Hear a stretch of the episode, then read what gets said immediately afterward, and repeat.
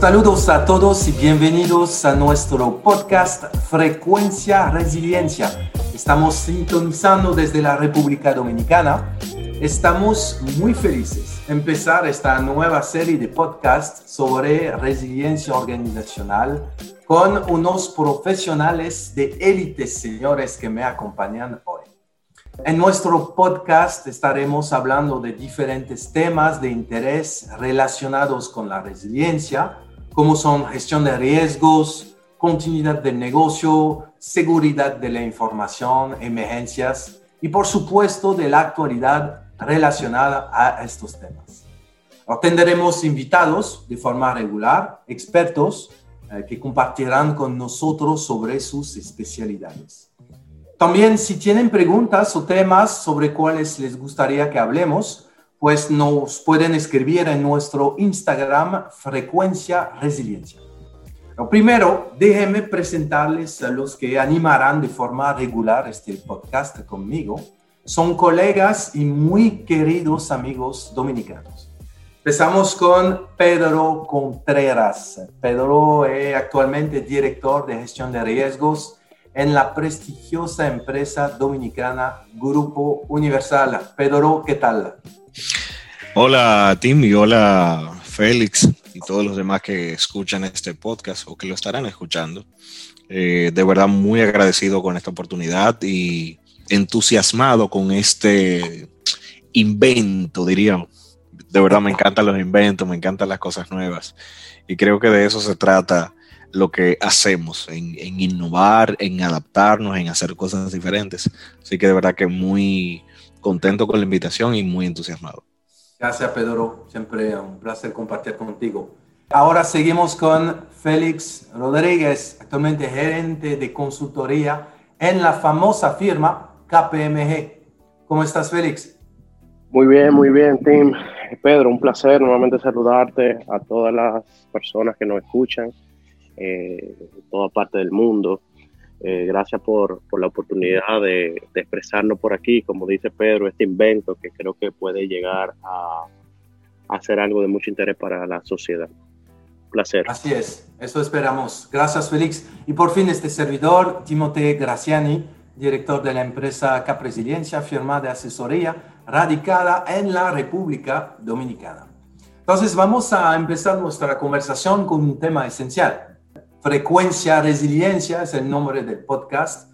Entonces vamos a definir la resiliencia y especialmente la resiliencia organizacional.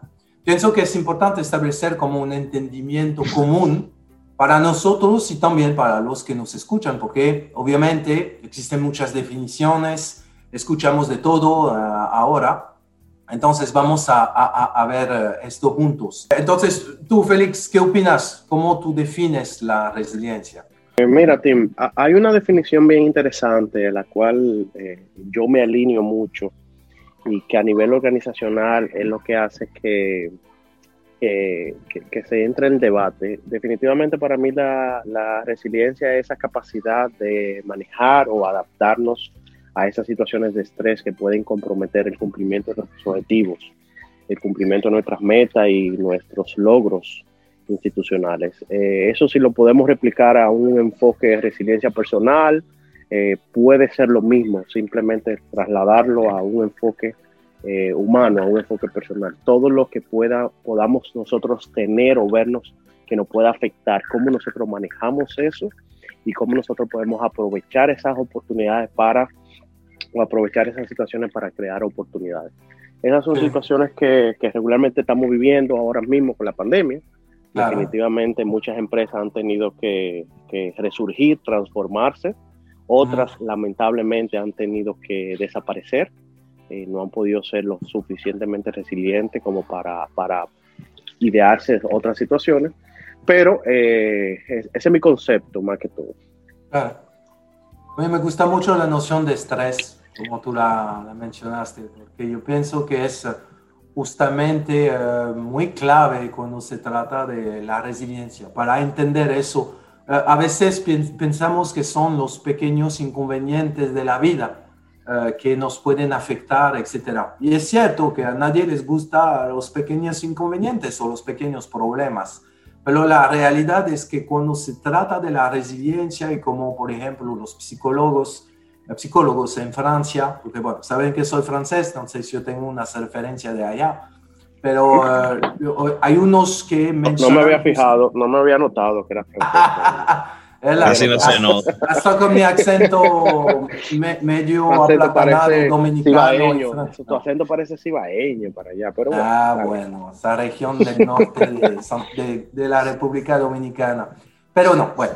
Entonces sí, eh, francés y, y, y, como les decía, hay unos psicólogos que, que usan mucho esa parte de, que definen ese término de, resiliencia, eh, como esa capacidad eh, así para superar esta situación de estrés. Y justamente ese estrés no viene de pequeños eventos.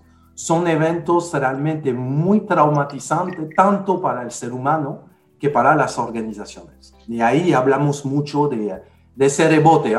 se recuerdan muchas conferencias que yo di eh, re y salire, que son los dos términos que definen resiliencia, es eh, saltar atrás. Entonces, ese, ese rebote que, que, uno puede tener a este momento. Entonces, Pedro, justamente recientemente tu empresa, el Grupo Universal, ha sido premiado por Eurice sobre el tema de resiliencia organizacional. Entonces, volveremos sobre este premio en unos minutos. Pero nos gustaría escucharte justamente sobre resiliencia organizacional. ¿Cómo tú la defines tú? A mí me gusta usar mi, mi propia definición de resiliencia como mi propio librito en base a, a las experiencias vividas, porque realmente, eh, a pesar de las formalidades que hay, de cómo dicen los documentos, de cómo dicen los estándares de lo que es resiliencia, si a la hora de explicarlo nosotros no somos llanos, no somos directos, a la hora de aclarárselo a una alta gerencia en una empresa o desde el punto de vista de un consultor, aclarárselo a un cliente, no nos van a entender, no van a hacerse, no van a adaptar a lo interno de sus creencias lo que es la resiliencia. Entonces yo pienso que la resiliencia es simplemente la capacidad de adaptarse a los cambios y la agilidad con la que tú te recuperas, en la que una empresa se recupera ante los embates de un escenario de interrupción. Ah. Eh, hablábamos de que uno se ocupa mucho en preparar la empresa para que sea robusta, para cuando hay un escenario de interrupción, pero realmente esa perfección es muy difícil, esa, esa perfección no existe. Yo creo que realmente una empresa ya es resiliente, una empresa tú puedes decir que tiene resiliencia en base a cuando tú mides esa capacidad que tiene para recuperarse una vez es golpeada por un, por un evento que es impactada por una situación difícil, sobre todo que le provoca interrupción de la, de la continuidad de las operaciones. Así, como lo veo yo. A, mí me gusta mucho em, lo que tú eh, mencionaste. Y más, yo prefiero más decir que una organización es resiliente que tiene resiliencia, porque yo, yo pienso realmente que como la resiliencia es como un atributo, es como, como, una, una, calidad de una, de una organización. Por eso adicional que eh, pocos la definen como una disciplina como tal sino como una interdisciplina. Y justamente eh, eh, tú mencionabas los, los estándares. Entonces, hace tres años, lo que fue en 2017, eh, la ISO, el, BSI, sacó una, una ISO sobre la resiliencia organizacional y es la 22316.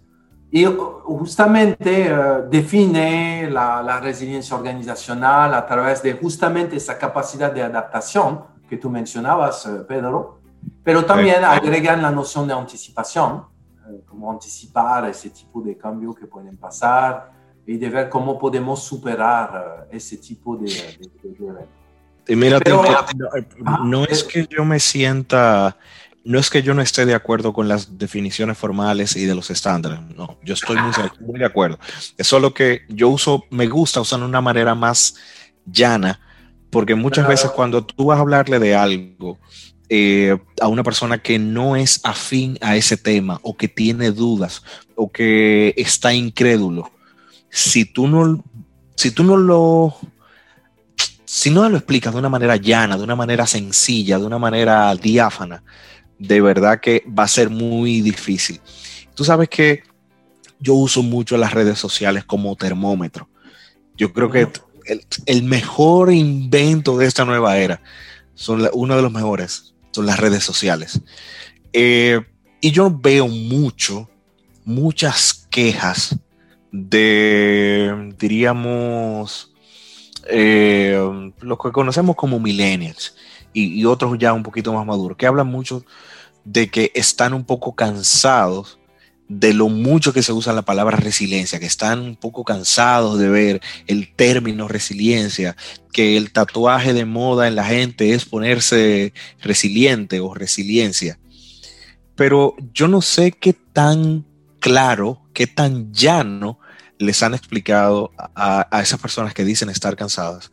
¿Qué tan llano les han explicado lo que es resiliencia? Por eso a mí me gusta un, poquito más eh, definirlo de una manera llana, cotidiana, sencilla, o, como decimos en este país, perdón, cuando este podcast se Exacto, cuando se, cuando se internacionaliza este podcast, aplatanarse es un término que usamos en República Dominicana para decir que la, que la palabra es cotidiana, pero a mí me gusta eso, llevarla a lo sencillo, a lo, a lo fácil, para que la gente la, la tome de, de, una. Y yo, yo pienso que tú la, la, definiste de forma sencilla y clara, pero eso es muy, muy interesante, porque cuando tú lees la, la, la ISO 22316, eh, pues tú te das cuenta, y tú usaste esa expresión ahorita, por eso que yo lo anoté, eh, tú notas que la resiliencia organizacional para ellos se, se, ve como un conjunto de actividades, lo que para mí realmente bueno verlo así, pero te hablan de todo, todo lo que hace una organización, del liderazgo, de la manera que tú gestionas tus recursos humanos, etc. Entonces la realidad es que confunden mucho, porque para ellos se, siente, bueno, es mi entendimiento, pero eh, se siente como que la organización resiliente es una organización perfecta, es una organización que sabe manejar todo, no solamente la gestión del cambio. Y eso como me choca. Exacto, eso me choca. No hay perfección en eso, exacto. Em, entonces, bueno, yo, yo pienso que es una, una buena forma de, de, empezar ese, ese, podcast, de aclarar sobre nuestro entendimiento de la, de la, de la resiliencia especialmente entonces decir que es la capacidad de adaptarse a los cambios. Podríamos hablar de anticipar, de superarlos, eh, obviamente, pero no necesariamente de eh, hablar de perfección.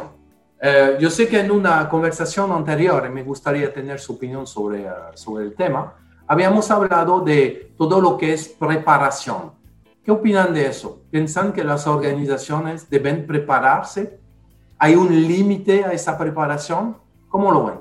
Mira, básicamente mi, pensar es que obvio tienen que prepararse, tiene que haber un proceso de preparación. Como todo proceso de preparación, como todo proyecto, debería tener un inicio, a lo mejor no va a tener un fin, pero eh, debe tener un proceso de mejora continua.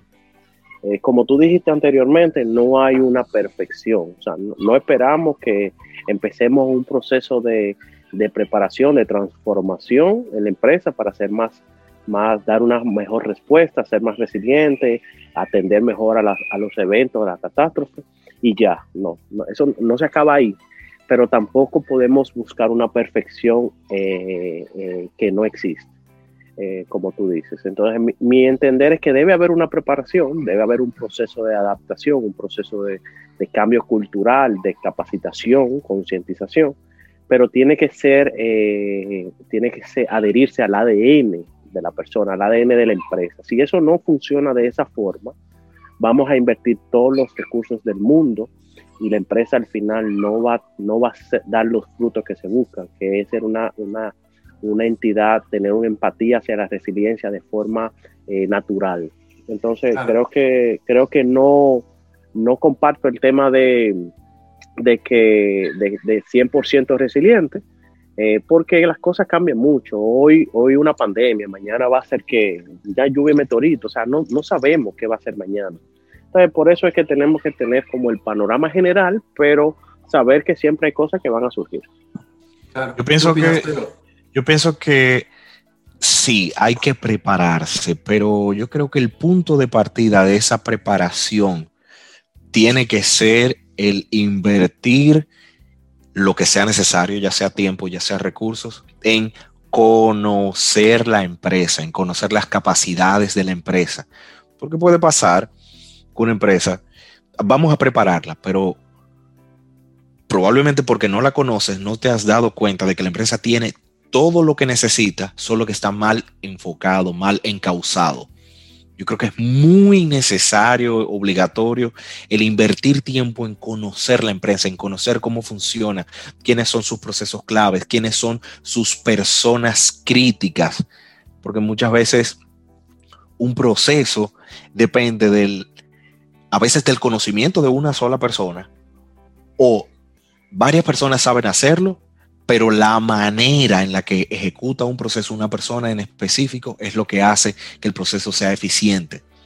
Entonces, entonces de eso se trata, el, la inversión en conocer la empresa para entonces poder prepararla.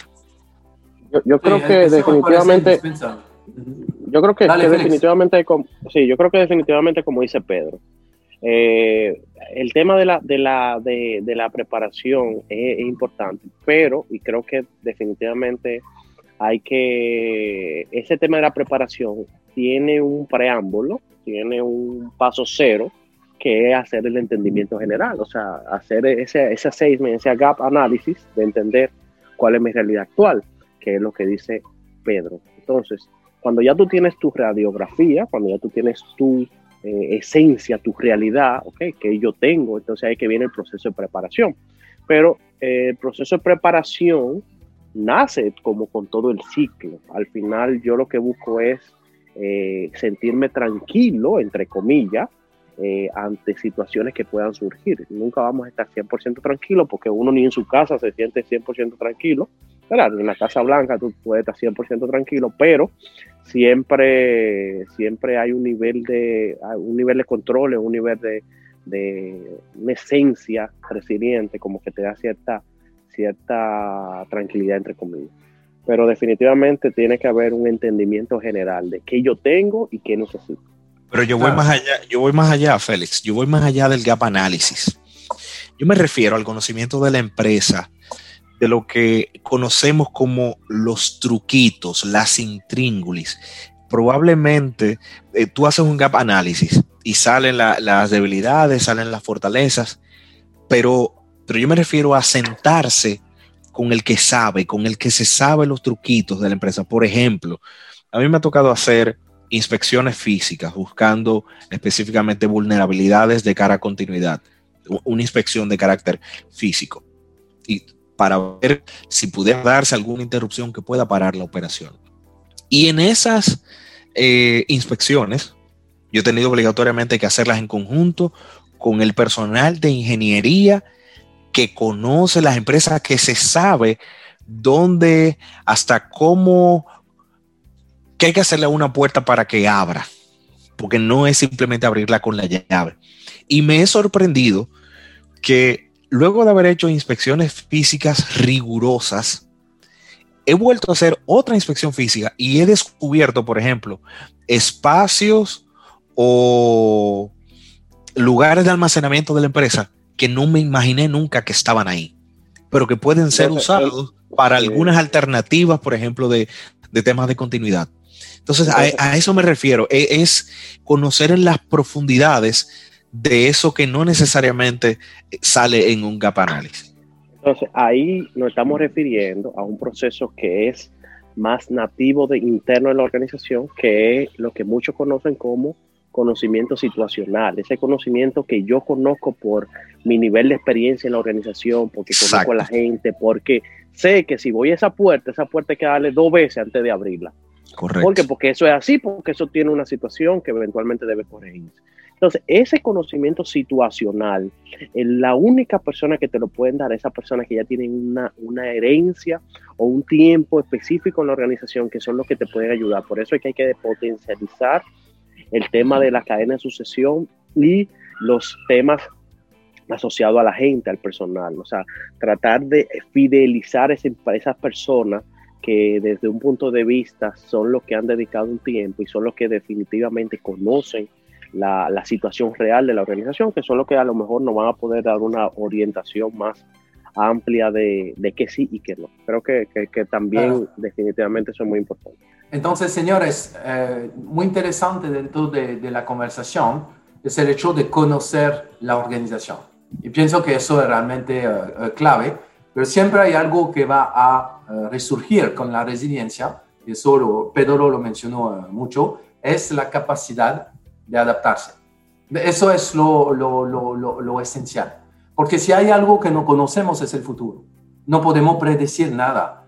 Hasta con todas las herramientas predictivas que podrían existir en las mejores del mundo, la realidad no sabemos. Por eso que cuando se usa el término Recovery Time Objective, el RTO, el objetivo de tiempo de recuperación, es un objetivo, pero a veces los ejecutivos lo escuchan como una promesa o una garantía pero nunca lo es porque no sabemos cuándo va a pasar algo, cuándo, eh, dónde va a pasar, quién va a estar afectado, etc. Entonces yo pienso que ahí eh, realmente está, está el core de la, de la resiliencia organizacional. Entonces, ya que hemos definido lo que es la resiliencia organizacional, eh, Félix, ¿cómo tú crees que la gestión de riesgos tecnológicos ayuda a las empresas a volverse más resiliente? Eh, definitivamente la parte de riesgos, orientándola a tecnología, definitivamente es parte intrínseca en el proceso de resiliencia. Bueno, lo vemos en, en las normas, la 22301, vemos que hay una, unos procesos específicamente de riesgo. Y creo que definitivamente esa gestión lo que busca es eh, entender y estimar esa, esa esa posible materialización de eventos que puedan surgir, que va asociado a un apetito y que obviamente pueden comprometer esa tranquilidad o ese estrés que la organización tiene. A la hora de nosotros tener una radiografía general de mi organización de cara a esas preocupaciones, a esas situaciones que me pueden afectar, definitivamente el riesgo o esa exposición al riesgo me afecta a la resiliencia, me afecta esa exposición de estrés, ese nivel de de, esa incertidumbre que pueda generar. Entonces, definitivamente, eh, es parte íntegra, parte íntegra de la resiliencia, parte íntegra de la continuidad de negocio, eh, parte íntegra de la gestión eh, del gobierno corporativo de la organización. Creo que definitivamente... ¿Tú crees que el, riesgo tecnológico es el riesgo más importante ahora de una organización? Eh, no. Porque existen varios, ¿ah? Eh, legal, sí, bueno, eh, Mira, ahí, ahí el experto, eh, Pedro, Pedro me puede orientar, pero definitivamente eso va a depender de la organización. Porque definitivamente para mí como empresa, a lo mejor el riesgo tecnológico sea muy alto. Para Pedro como organización, el riesgo tecnológico sea a nivel medio o la función como tal. Eh, es una, una, situación que la propia, la propia empresa te va indicando, para eso tú tienes que hacer tus previsiones, tu análisis. Definitivamente es un riesgo muy importante, en un, en una, en un área, un, un, nivel de riesgo, el, el, enfoque tecnológico, la parte operativa es muy importante porque obvio, todas las organizaciones tienen un, un factor tecnológico, ya sea su core, ya sea sus sistemas, su CRP, eh, o los propios servicios tecnológicos per se, telecomunicaciones, telefonía. Hay, hay un factor muy, muy importante, no necesariamente el más importante, pero definitivamente está ganando un rol muy, muy, muy trascendental de cara a la propia transformación que estamos viviendo ahora mismo. Yo creo que, que Tim lanzó un uppercut y, y Félix lo evadió con magistralmente. Ojo, Yo soy el malo cuando, en la historia. Y cuando digo evadió, es que, es que lo manejó muy bien. Yo creo que la, la respuesta de Félix es extremadamente acertada. me, dio duro ahí, Tim, pero me agaché, me, no, no, no, ahí, no, no, muy, muy, muy acertada respuesta. Yo voy por ahí también. Eh, el riesgo tecnológico es extremadamente importante, pero depende el, el, tipo de industria en el que tú estés, el tipo de empresa, va a depender qué peso tiene o no. En un banco, la tecnología puede tumbar el negocio hoy, pero hay otras empresas grandes de, de mercados importantes que la tecnología tal vez le tumba el 60, el 75% de la operación y tiene como seguir operando una gran parte con el 25% del, del, del, resto de la operación sin la tecnología. Entonces, depende mucho el tipo de, de industria en la que estés. Eh, sí, no deja de ser importante, es como el cuerpo humano, cabeza, tronco, extremidades. Yo creo que la tecnología es tan importante como como el cerebro, como el corazón o como los eh, eh, las eh, y las piernas. Exactamente, las extremidades de un cuerpo humano. Es extremadamente importante, pero el peso lo va a decidir el tipo de empresa que sea. Muy bien. Entonces, en este, en ese sentido, señores, eh, tú mencionaste eso, Félix, justamente tú hablabas de ISO 22301 y que la ISO 22301 habla de la evaluación de riesgo como una etapa, como parte del sistema de gestión de continuidad del negocio. Entonces, uh, bueno, primero a, a ti, uh, Félix, uh, ¿tú, qué, ¿qué, tú opinas que un gerente de continuidad de negocio en una empresa debería también gestionar los riesgos? Mira, definitivamente no te voy a decir que no ni que sí. ¿Por qué? Porque no vamos a ver empresas donde por un tema de estructura, eh, el área de continuidad de negocio o la dependencia de continuidad de negocio también tiene que ver riesgos tecnológicos. Eh, nos vamos a ver empresas donde están 100% segmentados, donde tiene que haber una comunicación directa, una buena empatía entre áreas, pero ahí es un tema, eh, es un tema de capacidad. ¿Por qué? Porque hoy tenemos una empresa que definitivamente puede tener la estructura necesaria para segmentar áreas y tener una gerencia para una y una gerencia para otra, pero a lo mejor eh, por un tema de regulación no es necesario. Entonces va, a decir, bueno, vamos a eficientizar los recursos y que el encargado de riesgos también vea continuidad. Eh, siendo áreas que en su mayoría de veces comparten conceptos, comparten eh, funciones eh, a nivel de comunicación e incluso pueden estar reportando a una misma eh, gerencia, una misma dependencia como tal, pudiera decir que sí, que pueden compartir, pero tampoco sería tan saludable cuando hay una concentración de carga muy grande. Bueno, lo ideal es segmentarlo O, o, que haya como una separación por, por un tema de que son áreas muy, muy de peso, son áreas muy, muy generales, muy específicas eh, entonces ahí lamentablemente yo te diría separen. Pero definitivamente Eso es... lo que la empresa me, me, me dé la capacidad. Mm. Hay empresas, hay sectores que están regulados que, que, te, que te, pueden decir, mira, eh, yo eh, no veo visualmente que esas dos áreas puedan tener, puedan estar bajo esta misma gerencia. Pero a lo mejor sí. Entonces yo creo que es un tema de, de, de concepto, un tema de capacidad. Sí, es importante recordar a la audiencia que la ISO 22301 no hace la distinción entre un banco y eh, una fábrica de helado. Exacto, Entonces, cuando la, la, ISO presenta un sistema de gestión de continuidad de negocio, es muy normal también que incluye la parte de, eh, la parte de evaluación de, de riesgos. Porque en muchas empresas al día de hoy no existe ni siquiera el área o la función. La, gestión de riesgo es inexistente en muchas empresas. Entonces es muy saludable que el estándar recuerde eh, que eh, es necesario hacerlo. Y hay un, hay un principio fundamental, ¿ah? eso se aplica en muchos dominios adicionales, es, es que es, es, mejor como prevenir que eh, lamentar. lamentar. Entonces, como que eh, la, noción de gestión de riesgo va ahí. Es como que estamos mitigando unos riesgos porque honestamente nos costará mucho menos invertir en la mitigación que en la recuperación. por todas las consecuencias que podría tener un evento de interrupción en nuestra empresa. Pero a mí lo que me interesa mencionar mucho es entender bien que son dos mundos diferentes.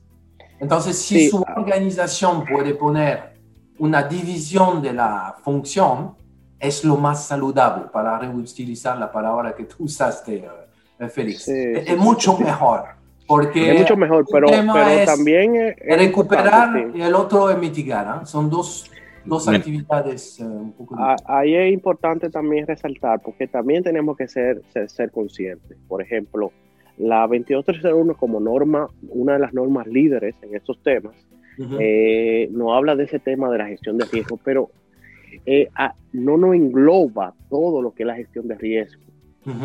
Se orienta y la práctica de continuidad intrínsecamente a la, gestión de riesgo, no necesariamente con los temas de riesgo incluso tecnológico o no financiero, sino riesgo de desastre o riesgo de continuidad. Que tú consideras eso dentro de tu BCM, tú estás en cumplimiento o tú estás claro. Ahora, cuando hablamos de lo que es la gestión de riesgo general, ahí sí ya tenemos nosotros que dar un carácter diferente, tener un área especializada incluso que vea no solamente los riesgos eh, no financieros, sino los financieros también, que ahí obligatoriamente vamos a tener que tener, vamos a tener que tener eh, un área especializada en eso. Eh, he visto, por mi experiencia, he visto empresas donde tiene el área de riesgo financiero en un lado y el área de riesgo no financiero gestionado por otra área.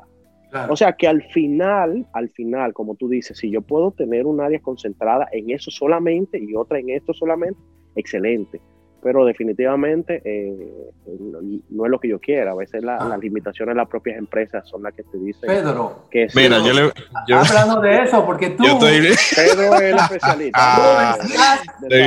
tú, eres el perfil ideal para eh, comentar sobre, sobre ese tema. ¿Qué tú estoy, aquí, estoy aquí loco por hablar. Miren, eh, voy a dar una opinión un poco rebelde. Yo creo que, como yo lo veo, es que una gestión de continuidad no va a funcionar, no va a ser idónea sin una, aunque sea una base de gestión de riesgos. Por lo tanto, yo sí creo que una gestión de continuidad debe ir acompañada de gestión de riesgos o que por lo menos el profesional que lleva la gestión de continuidad tenga conocimiento y tenga experiencia en gestión de riesgos. Voy a poner dos ejemplos. Tim, ¿tú has trabajado en una empresa privada, sí o no? Sí. Sí, correcto. Sí. En las ocasiones que te ha tocado trabajar en empresas privadas, te ha tocado desempeñar la función de continuidad sola, sin la responsabilidad de riesgos, ¿cierto? Sí. Ok. Sin embargo, yo estoy casi seguro que a ti te pasaron, te pasó una de dos. O tú tienes, como quien dice de nacimiento, un amplio concepto de la gestión de riesgos, o tú tenías que cada vez que ibas a realizar un proceso de gestión de continuidad, acompañarte o consultar al equipo que llevaba levantamientos de riesgos. ¿Sí o no? El primer caso, sí. Yo tenía ya una, un conocimiento y capacitaciones eh, recibidas sobre el tema de gestión de riesgos. Entonces, por eso es que digo que, que no funciona, porque por mucho expertise que tengamos en manejo de continuidad, si como experto de continuidad yo no conozco, yo no puedo anticipar, yo no puedo pensar en los escenarios de lo que se llama el qué puede salir mal, definitivamente mi gestión de continuidad no va a ser, no va a ser ágil, va a ser débil a ser débil. Entonces, por eso yo pienso que tienen que ir muy, muy, muy de la mano. Y lo apoyo con haciendo una similitud con los médicos. ¿Qué tienen en común un ginecólogo, un proctólogo, un gastroenterólogo, un neurólogo? ¿Qué tienen en común? A nivel de estudios, todos pasaron por medicina general primero. Todos es obligatorio conocer el cuerpo humano, conocer cómo funcionan las enfermedades. Todos tienen que pasar por medicina general primero y luego especializarse porque necesitan entender cómo funciona una dolencia, una enfermedad, eh, la solución a ese mal. Lo mismo pasa con el gestor de continuidad. El gestor de continuidad eh, piensa en qué va a salir mal y cuál es la solución o cuál es mi plan. Lo mismo hace uno de riesgo, lo único que de otra forma. Entonces, yo pienso y me, cierro en esa parte.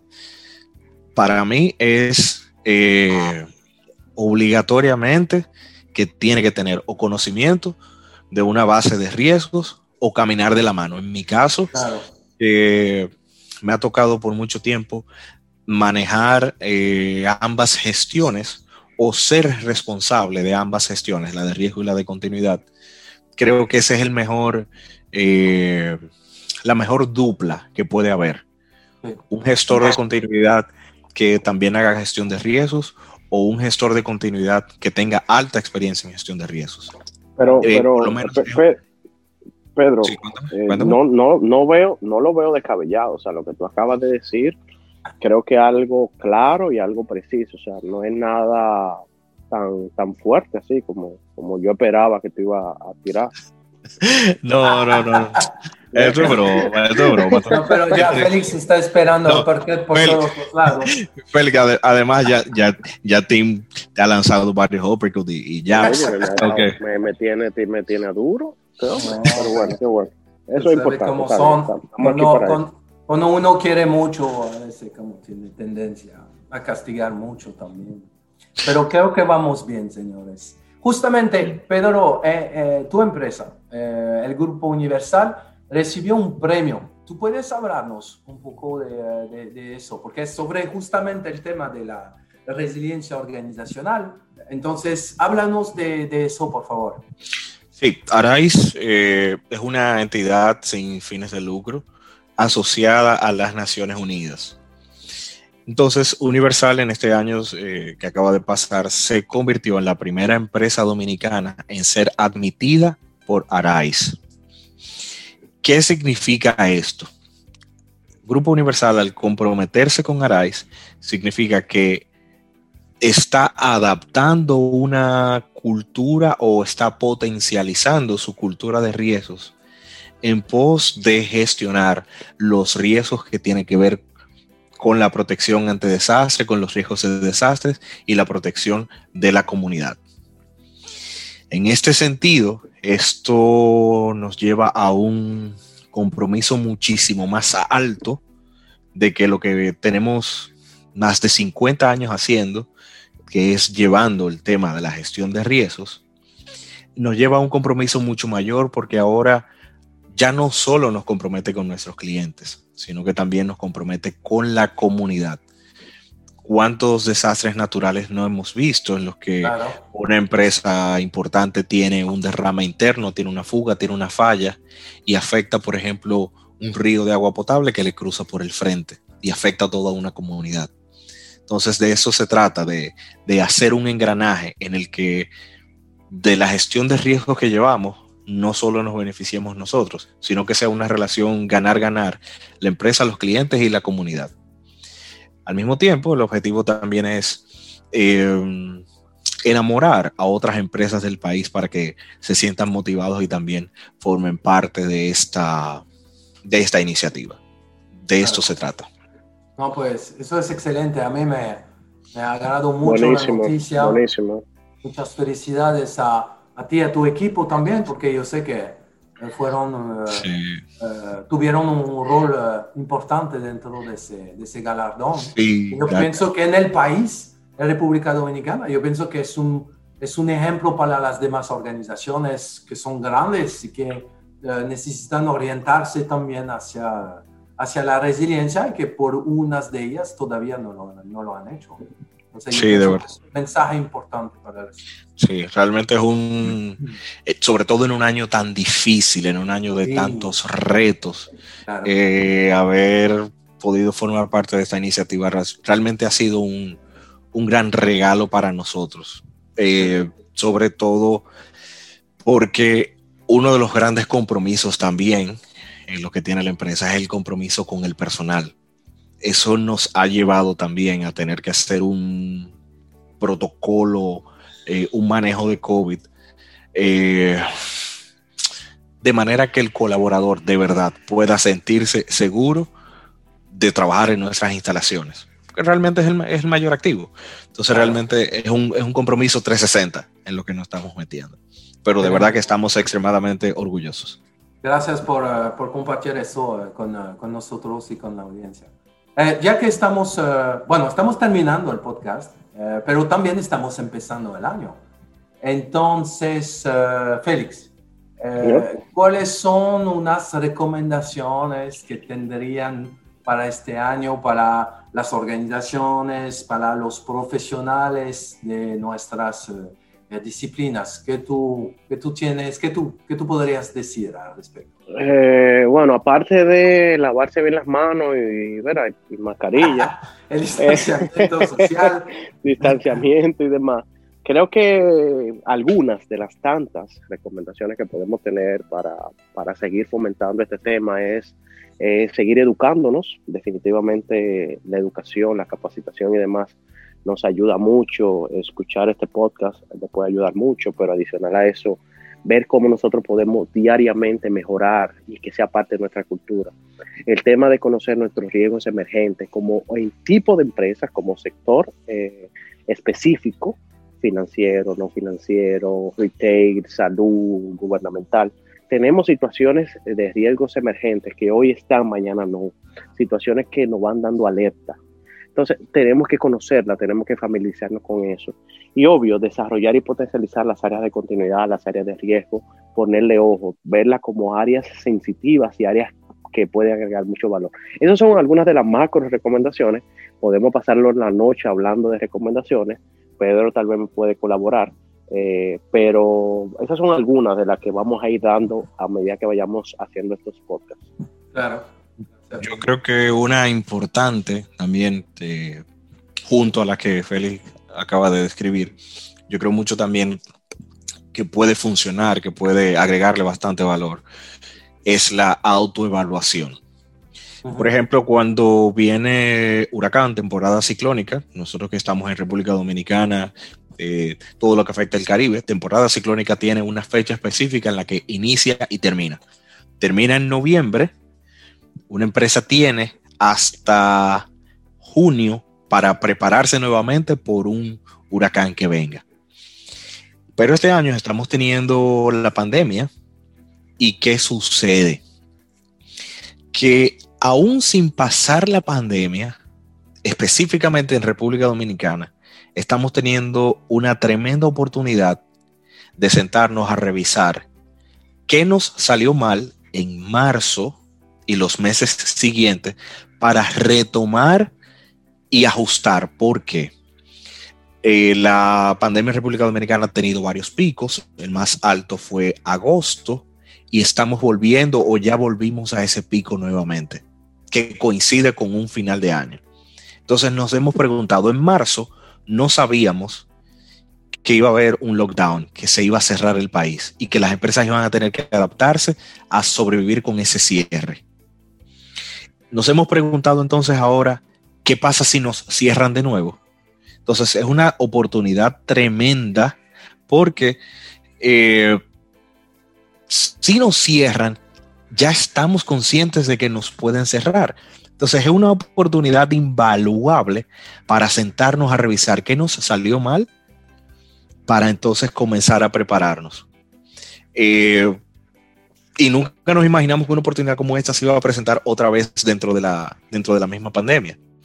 Entonces, ¿qué, qué, le hace, por ejemplo, lo que decía, conocer la empresa? Si nos cierran de nuevo, ¿qué nos hace falta? ¿Qué nos hizo falta? O, ok, en el cierre anterior, la empresa siguió operando, pero ¿cómo puedo hacer que ante un cierre opere, pero opere de manera más eficiente? Producir lo mismo gastando menos. Entonces, yo creo que todo eso sale de una autoevaluación. Yo creo que eh, puede agregar bastante valor esa revisión Inclus e inclusive con esa autoevaluación, sentarnos con las altas gerencias y presentar nuestro plan, porque muchas veces ese ha sido uno de los grandes dilemas, que las, las altas gerencias adopten una cultura de continuidad, una cultura de riesgos. Entonces, para el que está escuchando este podcast y ha tenido ciertas diferencias o no ha logrado un apoyo al 100% de una alta gerencia. Exactamente. Esta autoevaluación puede ser esa tremenda oportunidad para que ese, ese porcentaje que le falta para llegar al 100% de apoyo se logre. Sí, muy cierto. Mira, yo de mi lado, yo lo veo a través de, de, todos sus proyectos que estoy gestionando, bueno, que yo gestioné en el pasado y ahora con unos clientes. Mire, lo primero es que no podemos predecir el futuro. Entonces, yo, yo pienso que eso es algo que mucha gente todavía no logra entender. Y hay algo interesante que yo leí en un libro sobre el cisne negro de uh, Nassim Nicolás Taleb, que explica que es una necesidad como humana de poder explicar lo que está pasando.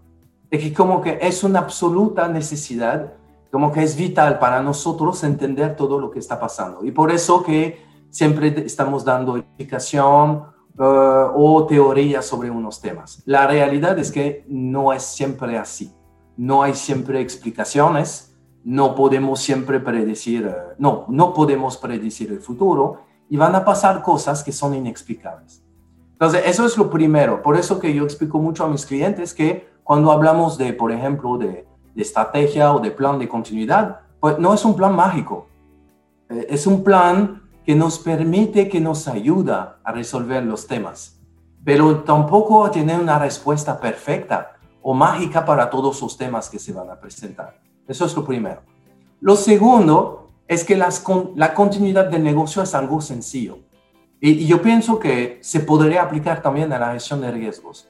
¿Por qué? Porque la gestión de riesgos y la continuidad del negocio, y ustedes saben eso más que yo, lo hacemos todos los días en nuestra vida cotidiana. Uh, revisamos unas cosas en la casa, en el carro, uh, planeamos temas por si acaso pasa algo. Es como es natural. Lo mismo pasa en las organizaciones. Hacer continuidad, hacer gestión de riesgo es sencillo, es hasta instintivo.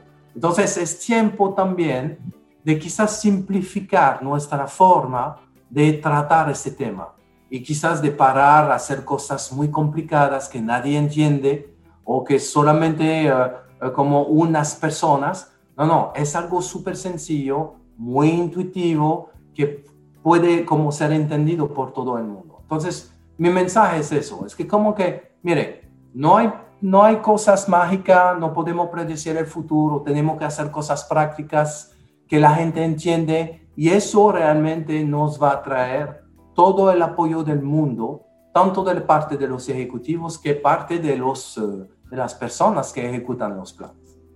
Eso es mi, eh, es mi recomendación yo a nivel de, de las organizaciones y de los profesionales de, del área. Buenísimo. Entonces, señores, entonces llegamos a, a la conclusión. Eh, ya terminamos nuestro eh, primer podcast. Eh, realmente ha sido un privilegio y un placer compartir este escenario virtual con, con, con ustedes. hoy hemos hablado de varios temas hemos definido la resiliencia, la, la, resiliencia organizacional, hemos hablado de riesgos tecnológicos, hablamos del rol de gerente de continuidad de negocio, hemos hablado hasta de, de, premios que reciben eh, empresas prestigiosas en la República Dominicana sobre el tema de resiliencia organizacional. Entonces realmente fue, muy completo, muy interesante y esperamos realmente que todos han, eh, y van a apreciar eh, esas, esta conversación sobre este tema tan interesante que es la resiliencia organizacional. yo creo que, yo creo que pedirles a quienes escuchen este podcast que se animen a que nos compartan inquietudes de temas que quieran que compartamos en lo adelante. que de verdad nosotros somos personas que nos encantan los retos y que sería un, tremendo placer para nosotros eh, llevar información de temas que quisieran que debatamos. Así que anímense. Entonces pueden agregarnos en Instagram justamente Frecuencia Resiliencia y también, y ahí nos pueden escribir, pueden dejarnos mensajes, pueden escribirnos también para pedir más información sobre nuestro programa o, temas justamente a tratar como lo recordaba Pedro en info arrobas frecuenciaresiliencia.com uh, y así uh, en nuestro próximo podcast podremos hablar de todos esos temas de, de, interés. Entonces, señores, gracias por su sintonía, gracias Félix, gracias Pedro por su, su tiempo y esta conversación y nos damos cita para el próximo podcast. Así que siempre resilientes, señores, cuídense mucho. Encantado. Muchas gracias, Tim, por la oportunidad y Pedro, un placer y bueno, hasta gracias para mí. Chévere. Señores, gracias. Hasta pronto. Bye bye. Hasta pronto. Gracias. Bye.